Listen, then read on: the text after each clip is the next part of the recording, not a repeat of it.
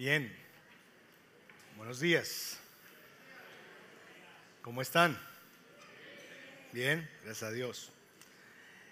Bien, en virtud de aquellos que no me conocen, mi nombre es Jairo Suárez, soy uno de los pastores de esta iglesia, sean bienvenidos a estar con nosotros esta mañana. Y una de las cosas que hacemos como iglesia es abrir la Biblia y escuchar a Dios a través de su palabra. Así que eso es lo que haremos en los minutos que nos quedan juntos. Abriremos la Biblia, leeremos la palabra de Dios y luego recibiremos la explicación de la palabra de Dios para nosotros. Ah, déjenme quizás ubicarles un poco para que ustedes, los que quizás no vienen siguiendo la serie, eh, en lo que estamos en este momento. Hace dos semanas eh, empezamos un estudio en Lucas capítulo 8 sobre la parábola del sembrador. ¿Recuerdan? Una parábola preciosa. Dijimos, entre otras cosas, que esta parábola es la parábola más larga que encontramos en el Nuevo Testamento, en los Evangelios, y que es una parábola que nos presenta la realidad del tipo de personas con las que Jesús se viene encontrando en su camino. Jesús ha venido a este mundo, ha venido a predicar las buenas nuevas del reino de Dios eh, y mucha gente lo oye, multitudes, gente de, de muchos lugares se desplaza, va a lugares con tal de oír a Jesús. Y en medio de todos esos lugares las personas vienen, pero no todos, aunque todos escuchan, no todos escuchan de la misma manera. Entonces, para ilustrar esto y para ayudarnos a entender las formas en las que un hombre, una persona, puede llegar a oír la palabra de Dios, Jesús les cuenta una parábola. Una parábola que no solamente es una ilustración, sino es como un espejo. Algo que se nos pone delante de nosotros para vernos allí en esa historia.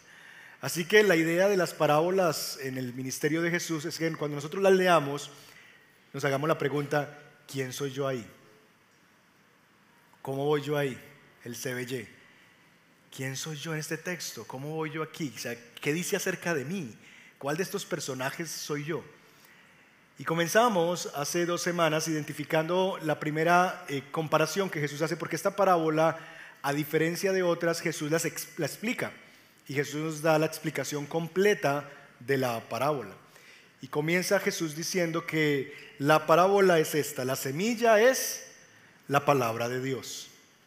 Así que esa es la primera declaración de nuestra parábola, la semilla es la palabra de Dios. Y a eso nos dedicamos hace dos semanas, a entender qué significa eso. Y respondimos dos preguntas.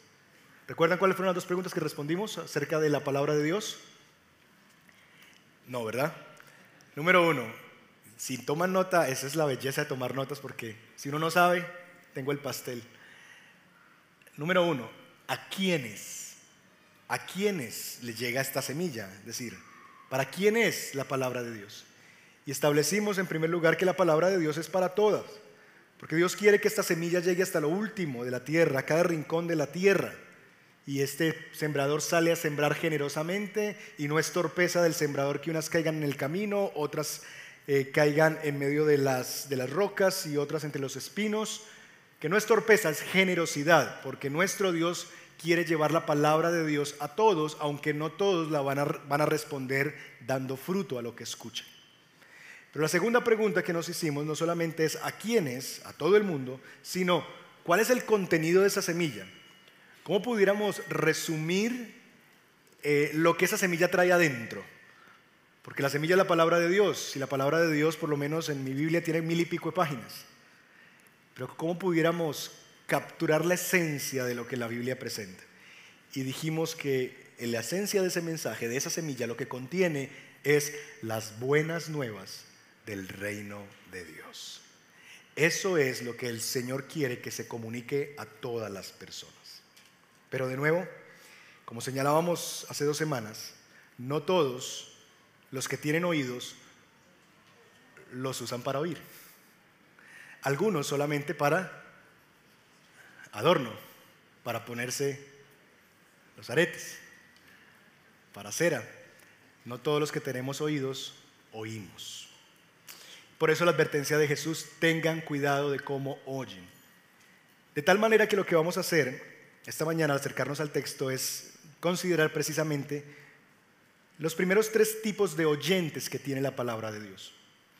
que son comparados en esta parábola con tres tipos de terrenos donde la semilla llega. Para poder entender cuáles son las tres clases de personas que están perdidos y que la palabra de Dios llega, la escuchan, pero no da fruto. Con el objetivo de que, número uno, si usted está aquí por primera vez, usted pueda quizás identificarse con alguno de ellos, o que si usted ha venido a este lugar en muchas oportunidades, cuando lee esto, usted dice, ese hombre soy yo este texto, este terreno me describe exactamente a mí, con la esperanza de que esto nos lleve al arrepentimiento y a la confianza en Jesús. Con eso en mente, entonces, por favor, vamos a leer desde el verso 9 del capítulo 8 de Lucas. Lucas capítulo 8, verso 9 al verso 15.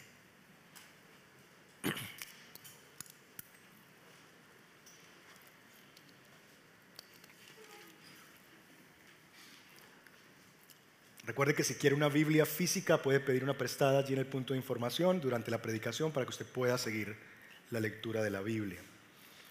Lucas capítulo 8, verso 9. Sus discípulos le preguntaban qué quería decir esta parábola y él respondió, a ustedes se les ha concedido conocer los misterios del reino de Dios, pero a los demás les hablo en parábolas para que, viendo, no vean y oyendo, no entiendan. La parábola es esta. La semilla es la palabra de Dios. Aquellos a lo largo del camino son los que han oído, pero después viene el diablo y arrebata la palabra de sus corazones para que no crean y se salven. Aquellos sobre la roca son los que cuando oyen reciben la palabra con gozo, pero no tienen raíz profunda. creen por algún tiempo y en el momento de la tentación sucumben. La semilla que cayó entre los espinos son los que han oído y al continuar su camino son ahogados por las preocupaciones, las riquezas y los placeres de la vida y su fruto no madura. Pero la semilla en la buena tierra son los que han oído la palabra con corazón recto y bueno y la retienen y dan fruto con su perseverancia. Esta es la palabra de Dios. Vamos a orar. Señor, nosotros somos tu pueblo reunidos, Señor, esta mañana y rogando que tú nos visites y nos hables. Que teniendo oídos para oír, aún en el caso de nuestros hermanos sordos, teniendo intérprete para oír, para entender, que podamos escuchar tu voz. Guíanos, por favor, Señor, y háblanos. Revela, Señor, quizás si somos ciegos ante nuestra realidad, por favor, quita el velo esta mañana del corazón de muchos que me escucharán, Señor. Quita el velo del corazón, Señor, por favor, ten misericordia de aquellos que quizás, Señor, todavía no han dado fruto para tu gloria. Ayúdanos a todos a someternos a tu palabra, a escucharla y atenderla, Señor, conforme a tu voluntad para nosotros. Pedimos, Señor, tu dirección y confiamos en la guía de tu Espíritu. En el nombre de Jesús. Amén. Amén. Que el Señor nos ayude. Bien.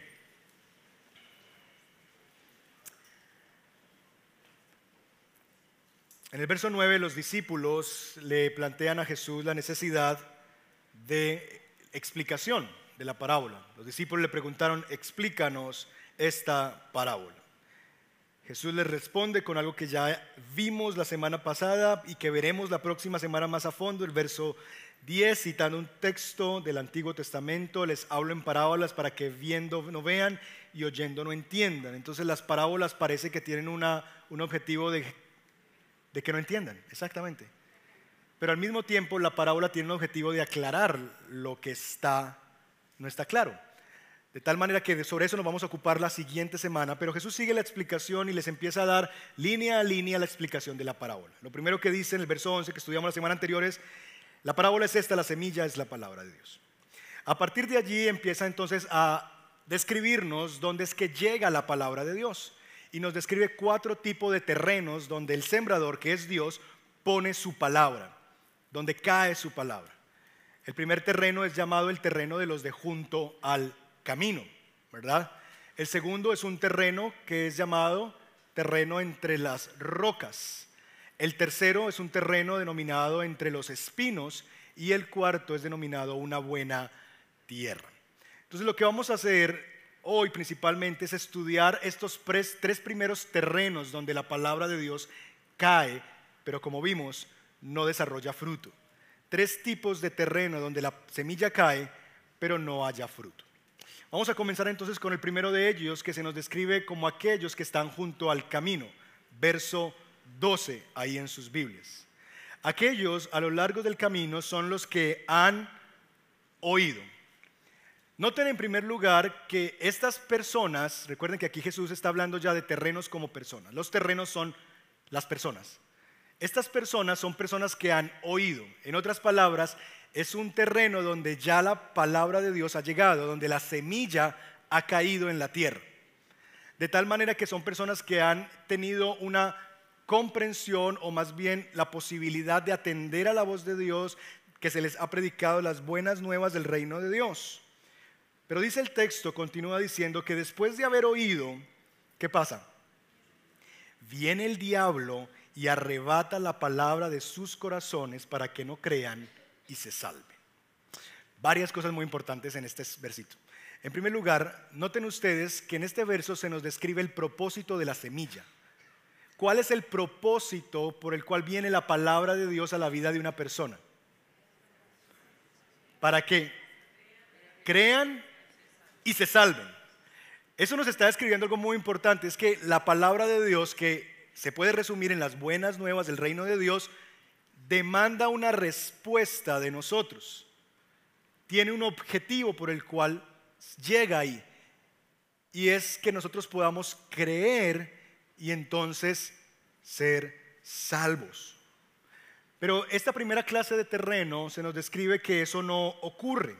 Y no ocurre, al parecer, y podríamos quizás entender de manera inadecuada el texto y dejarnos engañar al pensar que la razón por la que la palabra de Dios no haya cabida en el corazón de esta persona y no cree y se salva es por culpa del diablo. Podríamos llegar a pensar que la razón por la que este tipo de personas no creen y no se salvan es porque el diablo les ha quitado la palabra. ¿Sí o no? Esa es una lectura que podríamos hacer y empezar a culpar al diablo, como los cristianos hacemos frecuentemente, que todo le echamos la culpa al diablo, ¿verdad? Entonces hice un mal negocio después de no pedir consejo y de claramente saber que no, que me iba a ganar 100 millones invirtiendo 10 mil dólares. Y no ocurrió nada. Perdí los 10 mil y quedé endeudado con otros 10 mil. Y le decimos el diablo mentiroso que viene a robar. Me robó esa plática. No. Los cristianos tendemos a echar la culpa al diablo y cuando leemos un texto como esto, nuestra primera tentación es a culpar al diablo por la incredulidad de aquellos que están junto al camino. Sin embargo, noten conmigo dos cosas muy importantes. En primer lugar, que Satanás no es el culpable del rechazo que esta persona tiene a la palabra de Dios. ¿Por qué? Porque Satanás viene después de que la persona ha recibido la semilla. Es decir, la obra de Satanás no es poner las manos para que la semilla no caiga en la tierra. Él no está como con una red junto al camino para no permitir que la semilla caiga en la tierra. No, Él viene luego de que la semilla ya está junto al camino. Es decir, las personas ya han escuchado la predicación del Evangelio, ya han tenido el testimonio, ya la semilla ha sido plantada, ya la palabra ha sido predicada, pero como no haya cabida en el corazón de esa persona, luego Satanás viene y se lleva eso. Y es precisamente lo que se nos describe en el verso 18 que ocurre. Si usted ve más adelante, al final de la parábola, en el verso 18 Jesús le hace una advertencia. Por tanto, tengan cuidado de cómo oyen. ¿Por qué? Porque al que tiene, más le será dado. Y al que no tiene, aún lo que cree que tiene, se le quitará. Esta es la descripción de esa persona que tiene algo, tiene semilla de la palabra de Dios, pero aún esa semilla que tiene, Satanás vendrá y se la quitará. ¿Quiénes son esas personas? Bueno, estas personas son las personas que escuchan la palabra de Dios, pero que no creen en su corazón. Que dice, ese mensaje conmigo no va. Yo no creo eso. Definitivamente yo no creo eso. Son personas que están con un corazón endurecido y que rechazan de entrada la palabra de Dios. A mí no me hable de eso, a mí no me invite allá, a mí no me hable de la Biblia. Son personas que quizás ya han escuchado, pero en una etapa en su vida, lo poco que tenían ya les fue quitado. Es interesante, mis hermanos, porque empezamos a ver paralelos de esta historia, o más bien sombras de esta realidad en la vida del pueblo de Dios. Es la misma situación que le ocurrió a Eva. Eva ha escuchado la palabra de Dios. Adán y Eva están en el huerto y han escuchado el mandato de Dios, el único mandato restrictivo de Dios. ¿Cuál era? No comerán del árbol del bien y del mal, ¿verdad? Pero Eva escucha la palabra de Dios, pero ya tiene oídos para oír y no oye. Llega otro, la serpiente, el diablo, ¿y qué hace? Y le habla y a él si lo oye. Entonces la semilla que había plantado se la lleva, le impide que responda la palabra de Dios y siembra otra semilla junto a el corazón de Eva. Y esa es la realidad del pueblo de Dios vez tras vez. Vemos también este mismo reflejo en el corazón del faraón. Dios envía a su pueblo a Egipto, está cautivo y Dios le da una orden a Moisés y le dice, ve a Faraón y dile que deje salir a mi pueblo. Y va Moisés y le dice a Faraón y Faraón ¿qué hace? Dice que no. Y el texto en Éxodo nos dice que la razón por la que Faraón no lo hacía es porque su corazón se había endurecido. ¿Y qué hace Dios? Le manda otra plaga y le manda a Moisés otra vez para endurecer más el corazón del Faraón. Y eso es básicamente lo que ocurre, es que al endurecimiento de una persona que de entrada rechaza la palabra de Dios, Dios le envía como juicio mayor endurecimiento. Llegará el día en que aquellas personas que rechazan el Evangelio no tendrán ni siquiera la posibilidad de volverlo a oír. Porque habrá tanto endurecimiento que no permitirán que nadie les hable del Evangelio. Y ese es ese primer tipo de personas. Personas que tienen oídos para oír pero no oyen. Pero esas personas no están lejos de entre nosotros. Esa es la realidad con la que Dios describe al pueblo de Dios. Y quiero que sin perder Lucas, usted vaya en su Biblia, Jeremías capítulo 7, por favor. Jeremías capítulo 7. Vamos a leer varios versos allí, así que vaya en su Biblia. Jeremías capítulo 7. Para ver una descripción de cómo Dios señala a la nación que al parecer lucen como aquellos que están junto al camino. Jeremías 7:21. ¿Están allí? Síganme ahí. Así dice el Señor de los ejércitos, el Dios de Israel.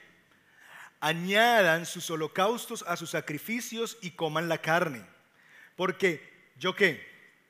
no hablé a sus padres ni les ordené nada en cuanto a los holocaustos y los sacrificios el día en que los saqué de la tierra de Egipto. De nuevo, siempre los profetas están regresando a ese acto liberador de Dios. Siempre porque Dios va a pedir al pueblo que lo escuche luego de que ha liberado al pueblo. Lo que el pastor Ronnie nos predicaba hace algunas semanas. Dios primero nos da sus indicativos, nos muestra su favor y luego nos muestra sus demandas. Entonces los profetas van a recordar la liberación de Egipto. Dice, ¿ustedes creen que yo les mandé a hacer holocaustos y sacrificios? No, síganlos haciendo, aumenten más y cómanse la carne. Pero yo no hablé eso. Pero dice, esto sí les hablé el día en que los saqué de Egipto, verso 23. Sino que esto es lo que les ordené. ¿Qué fue lo que Dios le ordenó al pueblo que hiciera? Escuchen mi voz. Una sola cosa. Escuchen mi voz. Ese es el mandato. Y si ustedes hacen eso, yo seré su Dios y ustedes serán mi pueblo. Y andarán en todo el camino por el que yo los envíe para que les vaya bien. En otras palabras, el que tenga oídos para oír, oiga, eso es lo que Dios mandó. Escúchenme. Pero ¿qué hizo el pueblo?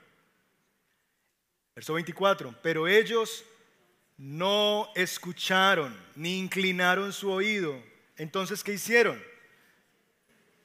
se escucharon a sí mismos. Eso es lo que está diciendo. Anduvieron en sus propias deliberaciones y en la terquedad de su malvado corazón y fueron hacia atrás y no hacia adelante. Sus deliberaciones, es decir, prefirieron escucharse a sí mismos, sus opiniones, lo que ellos pensaban, lo que ellos creían, y dejaron de escuchar a Dios. Y el fruto de escucharse a sí mismo y no escuchar la voz de Dios, ¿cuál fue? En vez de ir hacia avanzar a los propósitos de Dios, la tierra donde Dios los iba a llevar, se metieron 40 años al desierto. ¿Por qué? Porque no atendieron a la voz de Dios, porque hay una sola cosa que Dios manda. Escúchenme. Y entonces eso pasó con el pueblo que salió de la tierra de Egipto, iba a conquistar la tierra, tiempo de los jueces, cada uno hacía lo que bien le parecía. Y decimos, aquí se acabó todo, no, sigue el texto. Desde el día que los padres de ustedes salieron de la tierra de Egipto hasta hoy, ese hoy son los tiempos de Jeremías, tiempos probablemente en el punto en el que está esta narración, previos al exilio eh, a, Babilonia, probablemente o en medio del exilio. Dice, les he enviado a todos mis siervos los profetas, madrugando cada día y enviándolos. Y aquí no sabemos si el madrugando es una expresión antropomórfica o antropológica acerca de Dios, como tratando de describirnos a Dios, como que Dios está madrugando todos los días a enviarnos un nuevo profeta, lo cual sería muy irónico, ¿verdad? Y un detalle del texto muy especial y es, Dios dice, yo estoy madrugando todos los días a enviarles profetas. O son los profetas los que madrugan todos los días a nuevamente decirle al pueblo lo que Dios quiere decir.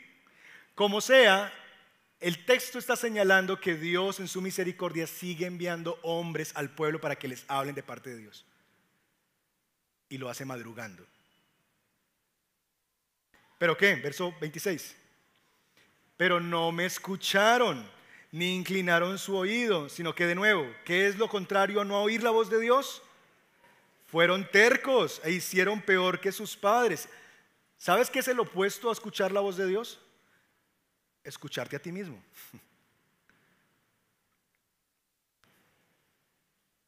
Les dirás pues todas estas palabras. Entonces de nuevo Dios dice, ok Jeremías, yo te voy a mandar una vez más un nuevo profeta a decirle al pueblo otra vez, escúchenme. ¿Y qué va a pasar con el pueblo? No te escucharán, los llamarán y no te responderás. Entonces les dirás, esta es la nación que no escuchó la voz del Señor su Dios, ni aceptó corrección, ha perecido la verdad, ha sido eliminada de su boca.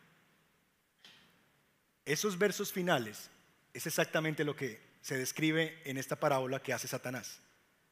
La verdad ha sido removida, la verdad ha sido quitada. En otras palabras, Dios les va a decir, va a venir un tiempo en que no les voy a hablar más. ¿Cumplió Dios? Ustedes lo saben, 400 años desde el último de los profetas hasta la venida del verbo hecho carne, nuestro Señor Jesucristo, en que no hubo ni un solo profeta ni nadie que hablara la voz de Dios. ¿Por qué? Porque Dios permitió que Satanás viniera y quitara la semilla. Y al que cree que tiene, el pueblo de Dios que creía que tenía, aún lo poquito que tenía, se le quitará. Y Dios dejó de hablar amigos que nos visitan esta mañana. Llegará el día en que quizás tú no vas a volver a un lugar como estos, ni, vas a leer un texto como esto, porque si sigues cerrando tu corazón a la voz de Dios, llegará el día, si no escuchas a Dios y sigues tu terco corazón en que Dios habla, pero tú mandas, en que Dios dice, pero yo opino, en que aún lo poquito que se te ha hablado se te va a olvidar, se te va a quitar y no vas a volver a oír la voz de Dios. Y ese será el juicio para ti, que teniendo oídos para oír, ya no escuches. Segundo tipo de terreno. Verso 13 nos introduce el segundo tipo de personas. aquellos sobre la roca son los que cuando oyen, de nuevo, también oyen, también la semilla cae allí, reciben la palabra con gozo. ¿Pero qué? No tienen raíz profunda. Creen por algún tiempo y en el momento de la tentación sucumben. Estos son entonces el segundo tipo de personas. Esta es una semilla que cae en un lugar como roca. Estas personas son los que oyen la palabra de Dios, de nuevo, no es Satanás el culpable, las personas tienen testimonio, las buenas nuevas del reino de Dios les es anunciado a ellos, han escuchado la predicación del Evangelio, oyen y hacen algo más. Y es, la reciben con gozo. Reciben la palabra con gozo. Estas personas no solamente oyen la palabra y no escuchan, no, estas, estas personas reciben la palabra, parecen que la escuchan y la escuchan hasta con gusto. Son personas que les hace mucho sentido la predicación del Evangelio. Hasta les gusta escuchar sermones. La reciben con alegría. Salen de lugares como estos diciendo, uy, qué bonita estuvo y la predicación. Qué bonito que estuvo el tiempo. Cómo Dios habló. Qué maravilla. La reciben con alegría. ¿Cuándo será domingo para volver? La oyen con alegría con gozo. Parece que creen, parece que esa, semilla se está desarrollando y hay brotes. Pero ¿qué pasa? Pero no tienen raíz profunda. No sé cuántos de ustedes han tenido la posibilidad de ir a lugares como desérticos y a veces cuando uno va a estos lugares, no sé, en los Santanderes, que hay como ese tipo de vegetación también así, rústica o en el sur del país, Huila, llegando al desierto de la Tatacoa, todas estas zonas, ustedes ven, o aún en, estas zonas, en algunos lugares eh, hacia el occidente, que ustedes ven como que hay unas rocas y como que en medio de esas rocas crecen como unas planticas.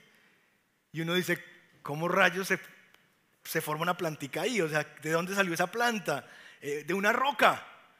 Y uno se sorprende y ahí parece que hay vida y uno, wow, se maravilla porque hay vida en medio de una roca sale un pequeño arbolito. Pero ¿qué pasa con ese arbolito? Que es un arbolito que parece que ya dio brotes, que está saliendo, pero que el terreno donde está quizás tiene una capita de tierra diminuta, pero luego hay roca. Y por más que quiera hacer raíces, no puede, porque sus raíces terminan siendo superficiales. Y entonces, ¿qué pasa? Que cuando hay sequías, esa capita de arena y el viento sopla, esa capita de arena, el viento la arrastra, la quita y la raíz queda descubierta y el arbolito muere. O dos, vienen vientos y torrenciales, lluvias, y la lluvia también se lleva la arenilla que está encima en la superficie y queda de nuevo la raíz descubierta porque es superficial. Y entonces, ¿qué pasa con ese arbolito? Se cae. ¿Por qué? Porque no tiene raíces profundas. Bueno, esa es la analogía o esa es la ilustración que está poniendo Jesús de este tipo de personas. Son personas que al parecer tienen vida, reciben la palabra con gozo, pero cuando vienen el sol y los vientos y se lleva la arenilla seca, o cuando vienen las lluvias torrenciales y se lleva también la arena, cuando crecen los ríos, cuando pegan los vientos, cuando el sol les da clemencia sobre ellos. Su fe es tan superficial que se vuelven hacia atrás. Cuando la tentación, las pruebas les llegan, retroceden.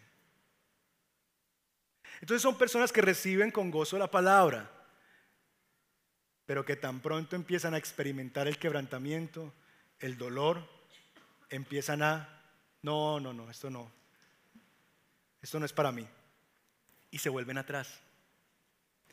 Porque mis hermanos, una de las cosas que Dios hace para probar la fe es enviarnos pruebas y permitir que las tentaciones estén a nuestro acecho. Porque es cuando las pruebas vienen, cuando la vida se vuelve difícil, donde nuestro corazón y la profundidad de nuestra fe es puesta a prueba. Porque muchos llegan a la fe cristiana basados en una mejor vida ahora. Y les encanta ese mensaje. Y claro, ¿quién no quiere venir a escuchar que le digan que es la mejor persona del mundo? Que es la persona más importante en este auditorio. Que hay victoria para su vida. Que todos sus problemas van a terminar. Que su vida será color de rosa.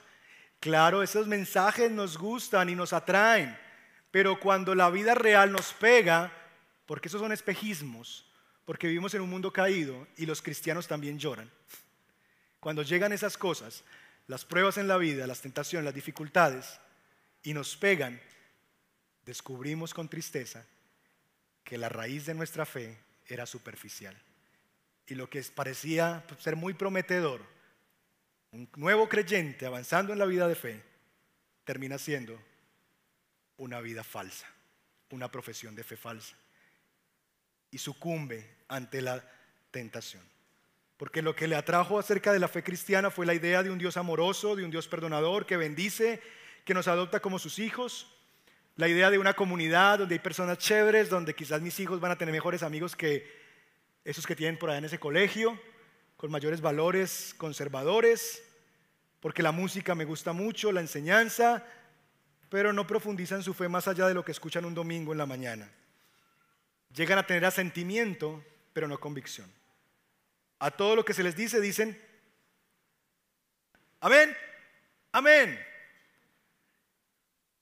Pero eso no está en el corazón.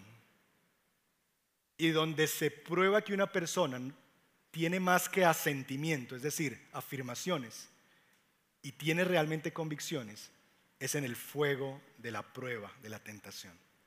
Es ahí donde se prueba la profundidad de la fe de una persona. Porque muchas de nuestras declaraciones son superficiales.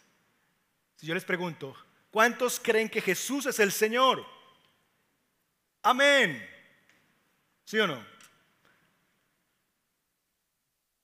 Pero cuando las cosas empiezan a darse de una manera en la que Dios no hace lo que yo quiero, que yo le he pedido por esto, yo le he pedido por A, por blanco, y Él me sale con negro. Y no me gusta. Ah, pero no acabas de decir que es el Señor. Y entonces aquí se hace lo que tú obedeces o lo que tú mandas. Ahí es donde se prueba que esa confesión que tú haces, Él es mi Señor, si realmente es una convicción o un asentimiento.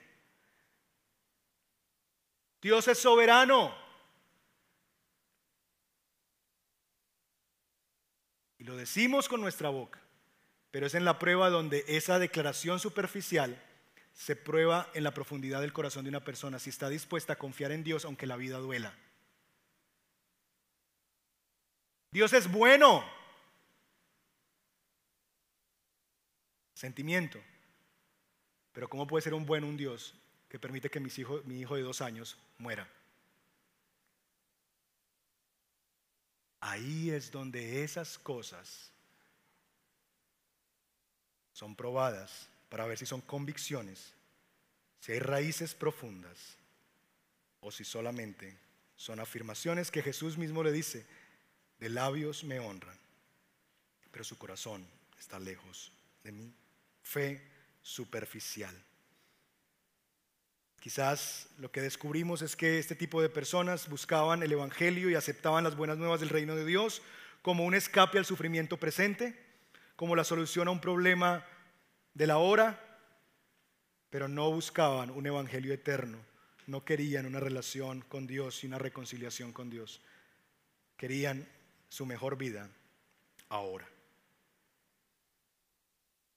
Verso 14 nos presenta el tercer tipo de personas.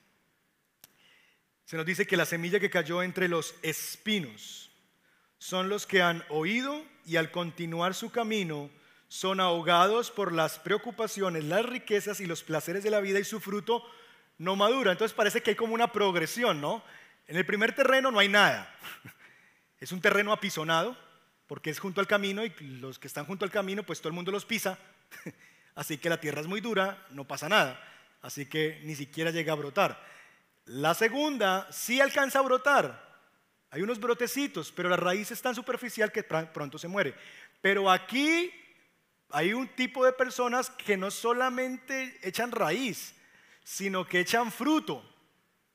Es decir, se ve la florecita del fruto, unos manguitos así de chiquitos, pero nunca dejan de ser manguitos así de chiquitos. Nunca maduran. Entonces pareciera que esto fuera como en un creciendo, ¿verdad? Pero al final del día es la misma realidad. Y lo que se nos describe aquí, y me gusta como la nueva traducción viviente expresa a esta persona, mire cómo, cómo lo expresa la nueva traducción viviente. Las semillas que cayeron entre los espinos representan a los que oyen el mensaje, también oyen, pero muy pronto el mensaje queda desplazado por las preocupaciones, las riquezas y los placeres de la vida. Así que nunca crecen hasta la madurez. NTV dice que el mensaje es desplazado por. Este son el tipo de personas que escuchan el mensaje, les gusta el mensaje, echan raíz a ese mensaje. Pero hay otras cosas que también crecen junto a él. Mensaje. Otros mensajes que también crecen. Otras cosas que también crecen en ese terreno. Aquellos que quizás han trabajado un poco el campo, saben que antes de sembrar, sobre todo cuando estás trabajando en un terreno que no ha sido trabajado previamente, el primer trabajo que se tiene que hacer es quitar la maleza. Recuerdo que en, un terreno donde viven mis, padres íbamos a colocar una cerca viva. Eh, y para poner esa cerca viva, pues se pone el arbolito pequeñito, ¿verdad? Y hicimos pues como un arado cercano para quitar lo que había al lado y permitir que haya tierra al lado. Pero un hombre de la zona nos dijo, no, ustedes no pueden hacer eso así. Ustedes tienen que medir por lo menos de 30 a 40 centímetros hacia allá y quemar toda esa maleza, porque la maleza crece muy fácil. Y si la maleza crece al lado del arbolito, lo va a ahogar y no va a crecer. Y eso fue lo que nos pasó en algunos casos. Si ustedes van, es muy curioso porque hay unos arbolitos que se quedaron enanos toda la vida. ¿Por qué?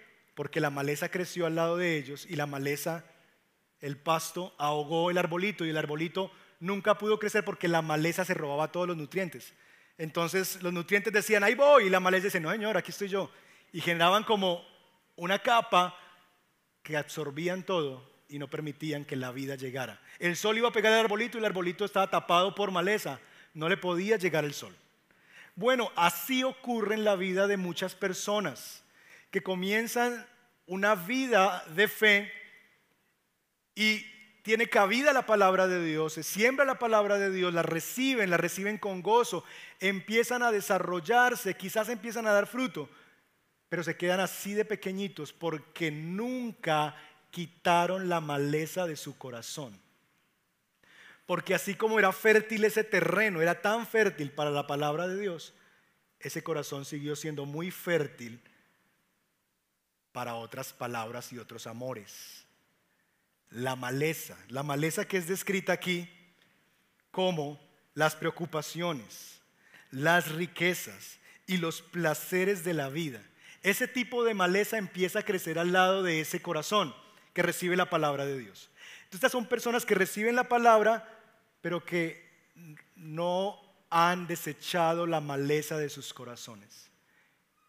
Gente que quiere ser amigo de Dios y amigo del mundo. Quiere amar a Dios y quiere amar al mundo. Mire cómo lo describe Primera de Juan, capítulo 2, versos 15 al 17. Primera de Juan, capítulo 2, versos 15 al 17. Sale ahí en su pantalla. Si alguien ama al mundo, dice la escritura, si alguien ama al mundo, el amor del Padre no está en él. Porque todo lo que hay en el mundo, la pasión de la carne, la pasión de los ojos y la arrogancia de la vida, no proviene del Padre, sino del mundo. El mundo pasa y también sus pasiones, pero el que hace la voluntad de Dios permanece para siempre. Yo no puedo amar al mundo y decir que el amor del Padre está en mí.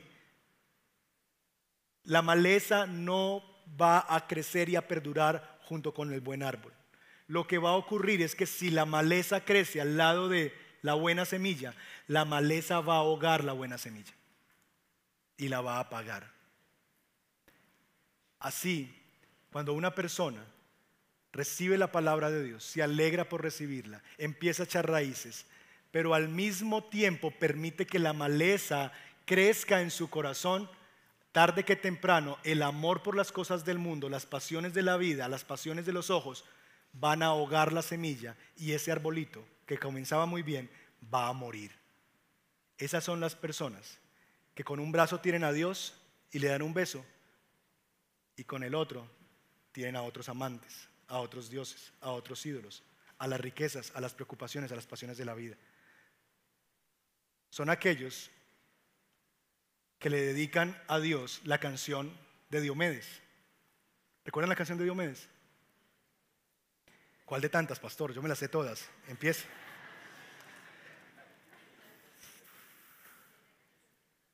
La reina. ¿Recuerdan de la reina? Pueden haber más bellas que tú. Habrá otra con más poder que tú. Pueden existir en este mundo. Pero tú eres la reina. Esa canción es perversa. Ay, tan linda. No, no es linda. Porque es un hombre que es infiel hasta el cansancio. Se acuesta con cuanta persona encuentra. Pero le dice a su esposa, tú eres la reina. Vea, yo afuera puedo tener muchas. Pueden haber hasta más bonitas que tú. Pueden haber más preciosas que tú. Pueden haber con más honor que tú. Pero nunca como tú. Tú eres la reina.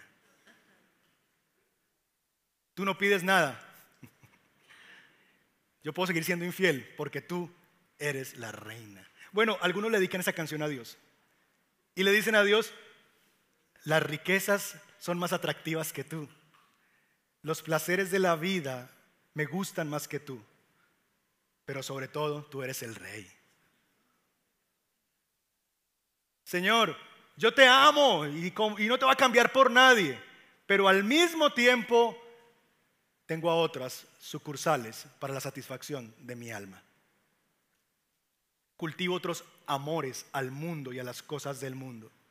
Sí, Señor, aquí estoy los domingos, y los domingos tú eres el rey, pero de lunes a sábado estoy en las otras sucursales, dándole mi vida, mi cuerpo, mi mente, mi corazón a otros dioses, cultivando mi ego, cultivando el amor por el mundo, cultivando la aprobación de los hombres, buscando la aprobación de las personas, pero tú eres sigues siendo el rey.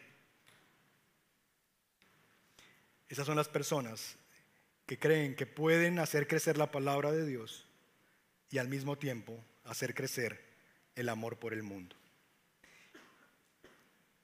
Y eso no es posible. Tarde que temprano, tu amor por el mundo, por las cosas de este mundo, va a ahogar la palabra de Dios sembrada en tu corazón. Y entonces vas a venir aquí a dormir.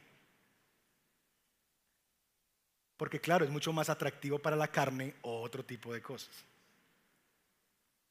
si mi mente está acostumbrada a los estímulos de este mundo, sentarme 50 minutos a escuchar la palabra de Dios es lo más harto que puedo hacer en la semana.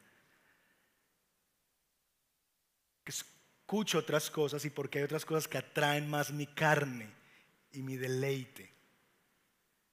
Y si sigo permitiendo que esas cosas calen en mi corazón y empiezo a permitir que la malezca crezca, cada vez más la palabra de Dios va a ser ahogada y cada vez más menos nutrientes te van a llegar. Entonces cada vez vas a escuchar más sermones, pero menos creces.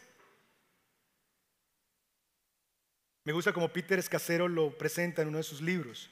Él dice que hay cristianos de 20 años y hay gente que se enorgullece de ah, pastor, yo tengo 20 años en la vida cristiana.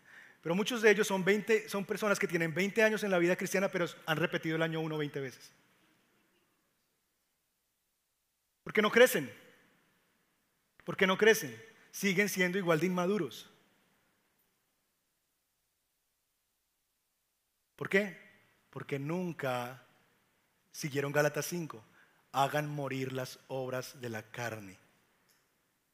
No quitaron la maleza de su corazón y permitieron que la palabra de Dios creciera junto a la maleza. Y entonces sus pasiones se siguieron desarrollando, sus amores por este mundo se siguieron desarrollando y nunca crecieron. Y ustedes los va a ver en el mismo punto en sus vidas toda la vida. Y van a ser bonsáis de la vida cristiana. Nos queda un último terreno, que es el terreno de la esperanza. Pero ese lo dejaremos para la siguiente semana. Ah. Por ahora, quiero que consideremos juntos algunas cosas que son muy importantes de estos tres tipos de semilla. Y la razón por la que los separé es porque tiene que ver con la historia que sigue. El, sermón, aquí un, un, ¿cómo se llama? Un tráiler. El sermón se llama De buena familia. ¿Se ha escuchado ese dicho si usted es de buena familia? Porque la historia de la última tierra tiene que ver con la relación que sigue y es quién es la familia de Jesús. Entonces vamos a ver si somos de buena familia la próxima semana. Pero por ahora podemos concluir algunas cosas. En primer lugar, podemos decir que estos tres terrenos, aunque vemos al parecer una progresión y uno diría, no, es mejor ser el tercero que el último. Eso no es nada consolador. Porque en realidad las tres personas están perdidas. Las tres personas no dan vida, no dan fruto. Las tres personas no son árboles. Terminan muriendo, terminan sucumbiendo, terminan sin dar fruto. Y aquel árbol que no da fruto, ¿qué dice el Señor? Y servirá para leña. Así que el que no brotó, fregado. El que dio brotecitos, fregado. Y el que empezó a dar fruto, pero que nunca maduró, fregado, porque el que no da fruto será cortado. Así que mis hermanos, aquí no hay nada consolador. Si usted dice, ay, menos mal estoy en el tercero, tengo algo de esperanza, no. Aquí no es una progresión de que vamos de menor a mayor o de peor a mejor. No, los tres terrenos están perdidos. No importa si uno está medianamente perdido o muy perdido, estás perdido. Y la realidad es esa. No es mejor o preferible un terreno que el otro. No hay más esperanza para el uno que el otro. No hay grados de condenación. ¿Estamos condenados o somos salvos? ¿Tenemos fe salvadora o carecemos de ella? No hay estados intermedios. No hay purgatorios donde, uy, ahí está colgando, vamos a ver si sale de allí. No, eso no existe. Tú estás en Cristo o estás sin Cristo. ¿Vas a vida eterna o vas a condenación eterna? No hay estados intermedios. De tal manera, mis hermanos, que los tres entonces, los tres tipos de personas necesitan ser rescatados. Es una primera gran conclusión.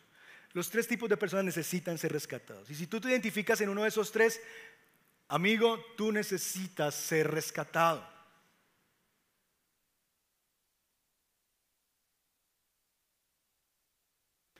Segundo lugar, creo que queda claro que la razón por la que estos árboles no se desarrollan, estas semillas no se desarrollan, no es responsabilidad del sembrador.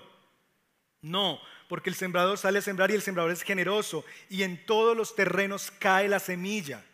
De tal manera que tú no puedes decir, ay, no, es que a mí nunca me dijeron. No, ya te dijeron y si nunca te habían dicho, hoy te están diciendo. Así que no es culpa del sembrador.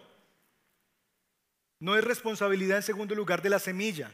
La semilla es la palabra de Dios y la misma semilla cae en diferentes terrenos. Y la semilla de la palabra de Dios siempre contiene las buenas nuevas del reino de Dios que pueden dar vida y implantada en el corazón puede dar vida nueva a una persona. Tampoco es responsabilidad del diablo.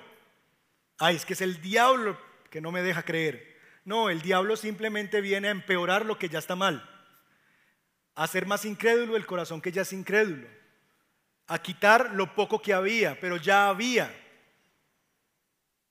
Así que tampoco es responsabilidad del diablo, es responsabilidad del terreno. ¿Por qué unas, estas semillas no se desarrollan como deberían? Por causa del terreno donde caen. Porque el cuarto terreno se llama buena tierra y ahí sí hay fruto. ¿Cuál es el terreno en esta historia, en esta parábola? ¿Cuál es el terreno? El corazón. El corazón es el terreno donde la palabra de Dios cae. Y en medio de ese corazón hay un corazón que parece a los de junto al camino, hay un corazón que parece entre las rocas, hay un corazón que parece entre espinos y hay un corazón que es buena tierra. De tal manera, mis hermanos, que el terreno es el corazón El problema, el corazón de nuestro problema es el problema del corazón. ¿Y saben una cosa? El corazón no se puede arreglar. El corazón no se puede reparar. Usted no puede arreglar un terreno que está junto al camino.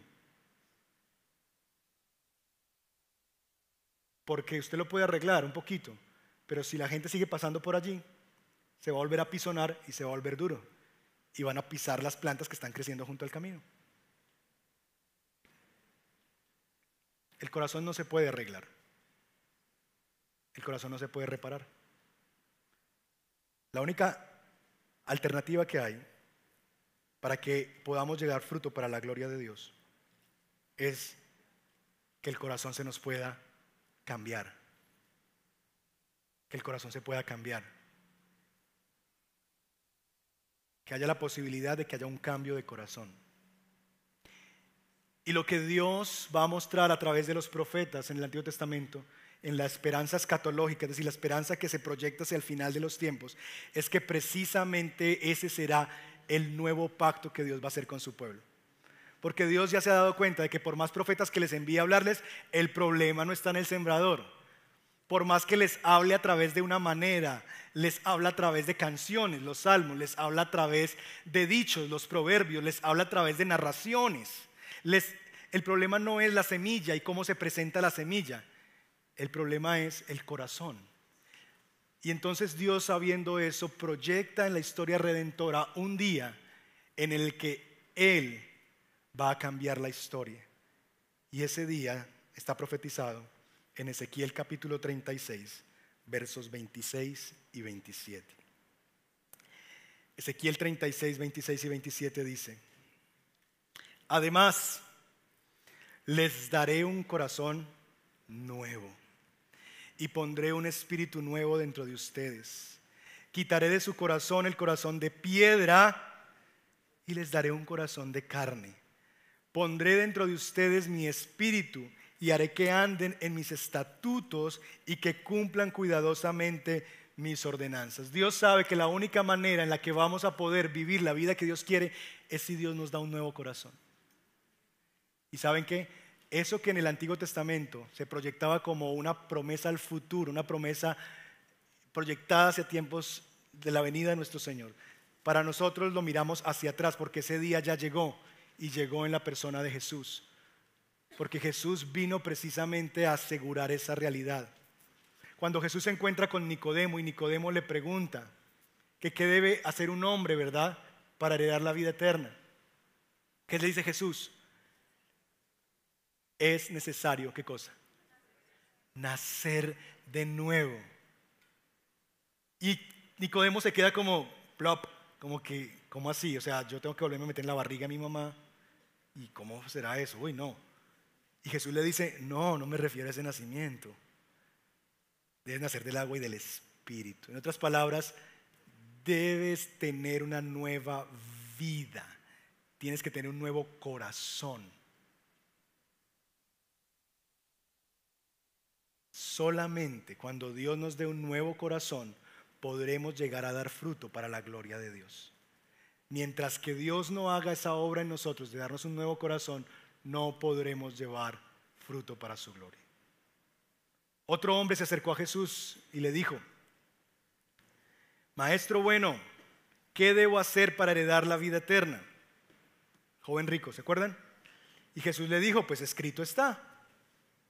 Y Jesús le recita o le cita los cinco primeros, los cinco segundos mandamientos no robes, no codicies, honra a tu padre y a tu madre. ¿Y qué dice el joven? Todo esto lo he guardado desde mi juventud. Y uno dice, wow, canonicémoslo. Y Jesús no le dice, mentiroso, yo te vi ayer. No.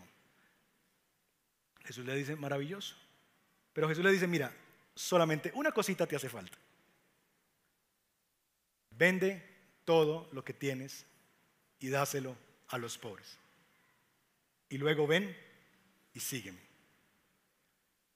¿Qué estaba Jesús queriendo que este muchacho hiciera? que vendiera todo y mostrara que amaba mucho más a las personas dándole todas sus riquezas? No. Lo que Jesús le quiere mostrar es que no es tan bueno como parece. Porque hay una sola área en su vida donde Él simplemente no puede. Porque el texto dice que, muy triste, se fue. Porque lo que Jesús le estaba pidiendo era que cumpliera el primer mandamiento. Amarás al Señor tu Dios con todo tu corazón, con toda tu alma, con todas tus fuerzas, con toda tu mente. Y lo que este joven estaba diciendo es, yo no puedo amarte a ti por encima de esto. Si tú me pides esto, entonces yo no voy. Si tú me pides que para seguirte tengo que vender todo esto y regalarlo, el amor por ti no me alcanza para tanto. Y lo que le estaba mostrando es que, amiguito, tú dices que todo esto es cumplido y ni siquiera con el primero puedes. Y este hombre no puede. Y los discípulos se quedan también como que, no, si este no pudo, si este, si este no pudo pagar por esto, es decir, si este no, no tiene lo que se necesita, ¿qué nosotros con estas moneditas que tenemos de moralidad? Y se preguntan, si este hombre no puede, entonces ¿quién podrá salvarse? ¿Y qué le dice Jesús? Lo que es imposible para los hombres es posible Porque para nosotros es imposible cambiarnos el corazón. Porque lo que se necesita para llegar a dar fruto es tener un nuevo corazón. Y ningún ser humano se lo puede dar. No necesitas hacer más cosas buenas, no, necesitas una nueva vida. Y el único mensaje y la única persona que viene a dar nueva vida se llama Cristo Jesús. Por lo que si tú no estás dando fruto, es quizás porque todavía no tienes un nuevo corazón. Y si esa es tu realidad, mi hermano, mi amigo, quizás has vivido en medio de una religiosidad, pero no has nacido de nuevo y necesitas clamar esta misma tarde, Señor, dame ese nuevo corazón, porque cuando yo miro mi vida, mi vida no ha dado fruto que muestre que tengo una novedad de vida. Y si ese es tu caso, por más sermones que hayas escuchado, tú necesitas ser salvado por más brotes que haya de fruto, por más gozo que tú recibas la palabra, si no se ha desarrollado un fruto que permanezca en el tiempo, tú necesitas un nuevo corazón. Y el único que te lo puede dar está en medio de nosotros y se llama Cristo Jesús. Pídele ese nuevo corazón, porque al que se lo pide, Dios no rechaza un corazón que está contrito y humillado. Aquel que se arrepiente y reconoce que necesita un corazón nuevo y clama por él, el Señor escucha la oración de aquellos que se humillan delante de Él. Finalmente, iglesia, ¿cómo informa eso nuestra evangelización? ¿Cómo debería informar eso nuestra forma de predicar el Evangelio? ¿Entiendes que cuando predicas el Evangelio tú estás predicando y tirando semillas a corazones que no tienen la posibilidad de, que no tienen la que no tienen la capacidad de responder a ese mensaje? Entonces lo único que te queda es confiar en el poder de Dios para que Dios transforme el corazón de esa persona. Tú dices, ay no, es que lo que mi hijo necesita es llevárselo al pastor. Se lo voy a llevar al pastor porque al pastor sí lo va a escuchar. Y entonces arrastran sus hijos aquí a la iglesia. Porque al pastor sí lo va a oír. A mí no me escucha, pero él sí va a oír. Porque es que yo no sé predicarle. Cambio, el pastor sí sabe predicarles. Bueno, los pueden traer. Pero el problema no es del sembrador. El problema no es del sembrador. Ay, no, el problema es que mi hijo es muy joven y necesita una iglesia donde haya cámaras de humo y luces y una música envolvente, sonido envolvente y donde haya una atmósfera como jóvenes y que haga reggaetón porque esas semillas, si se las presentan de cierta manera, no así 50 minutos, sino sentado en un butaco, 20 minutos, hablando, mascando chicle, él va a creer. El problema no está en la semilla ni en la forma en la que se presente la semilla.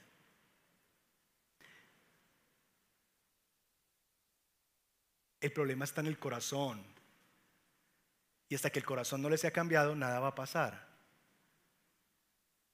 ¿Qué debemos hacer entonces? Número uno, siga tirando semillas. Porque usted no es Dios, usted no sabe cuándo va a pasar.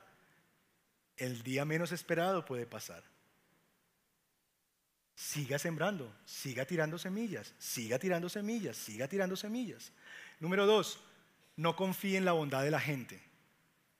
Porque si, si usted pone su, su esperanza de conversión en los pasos que está dando esa persona, se va a decepcionar muy fácilmente. Ay, mire, mire, mire, mire cómo va de bien, ya está viniendo a la iglesia.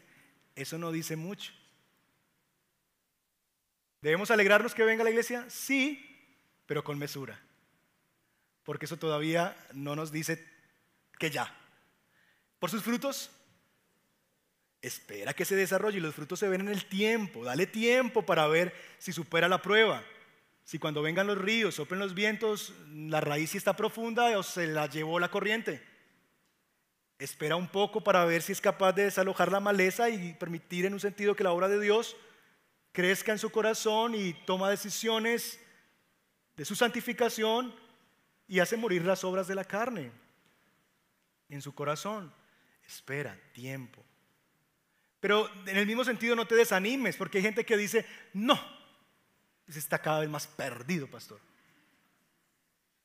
Quizás tú lo ves lejos, pero quizás cuando más lejos lo ves cuando está más cerca. Es como alguien que va, se va tirando por un despeñadero.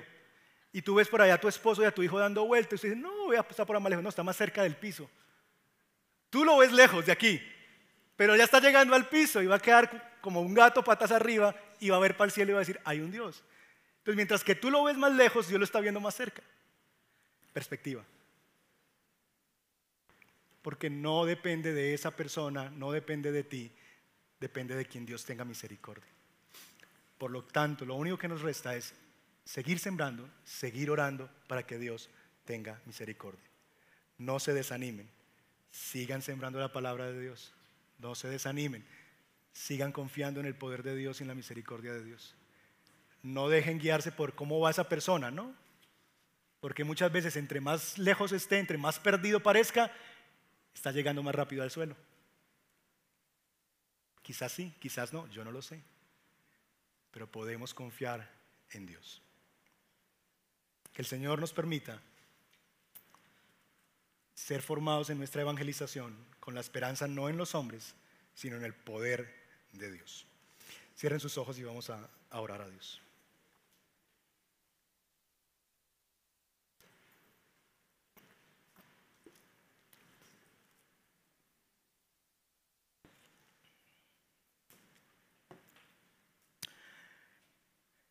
Padre, estamos agradecidos contigo por tu palabra, Señor, por esta semilla preciosa que contiene las buenas nuevas del reino de Dios, las buenas noticias de lo que Cristo vino a hacer en favor nuestro en la cruz del Calvario.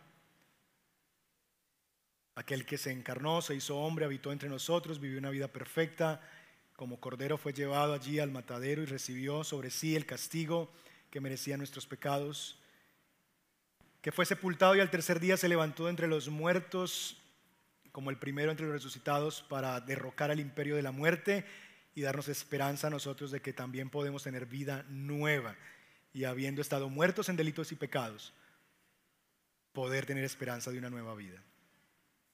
Aquel que nos invita todavía, Señor, a través de su palabra, a arrepentirnos de nuestros pecados y confiar en Él, para que entonces podamos experimentar la vida que Dios vino a darnos. Señor, entendemos que el nuevo nacimiento es un milagro que solamente tú puedes operar, que la salvación no está en manos de nadie, de tal manera que nuestra esperanza de la salvación no debería ponerse cuando miramos a las personas. Perdónanos, Señor, cuando nos desanimamos porque vemos que aquellos que amamos están cada vez más lejos y pensamos que entonces cada vez será más difícil que, que se acerquen a ti como si dependiera de ellos, como si fueran ellos los que se pudieran salvar a sí mismos. Perdónanos cuando nos desanimamos en virtud de eso. Perdónanos también, Señor, cuando nos animamos por los motivos incorrectos. Cuando quizás estamos levantando una generación, Señor, de pequeños fariseos que vienen a la iglesia arrastrados, que escuchan las enseñanzas, pero que su corazón está muy lejos. Que no nos confundamos, Señor, que no nos confundamos y no hagamos creer a nuestros hijos que son lo que no son, cuando en realidad no son creyentes. Y decir, tú eres un niño cristiano, pórtate como un niño cristiano. Y les estamos enseñando a ellos, Señor, que esto tiene que ver con cómo ellos se portan. Perdónanos, Señor. Y ayúdanos a entender y a verlos como necesitados de tu gracia. Como niños que necesitan el testimonio del Evangelio y a traerlos, sí, a exponerlos a la palabra porque la fe viene por el oír y queremos que más semillas caigan en ese corazón. Pero no ser llevados, Señor, por lo que nuestros ojos ven, sino permitirnos, Señor, en el tiempo ver lo que tu palabra llama frutos que permanecen, frutos que te honran, frutos dignos de arrepentimiento, para que entonces podamos celebrar, Señor, que hay una nueva vida en realidad ocurriendo.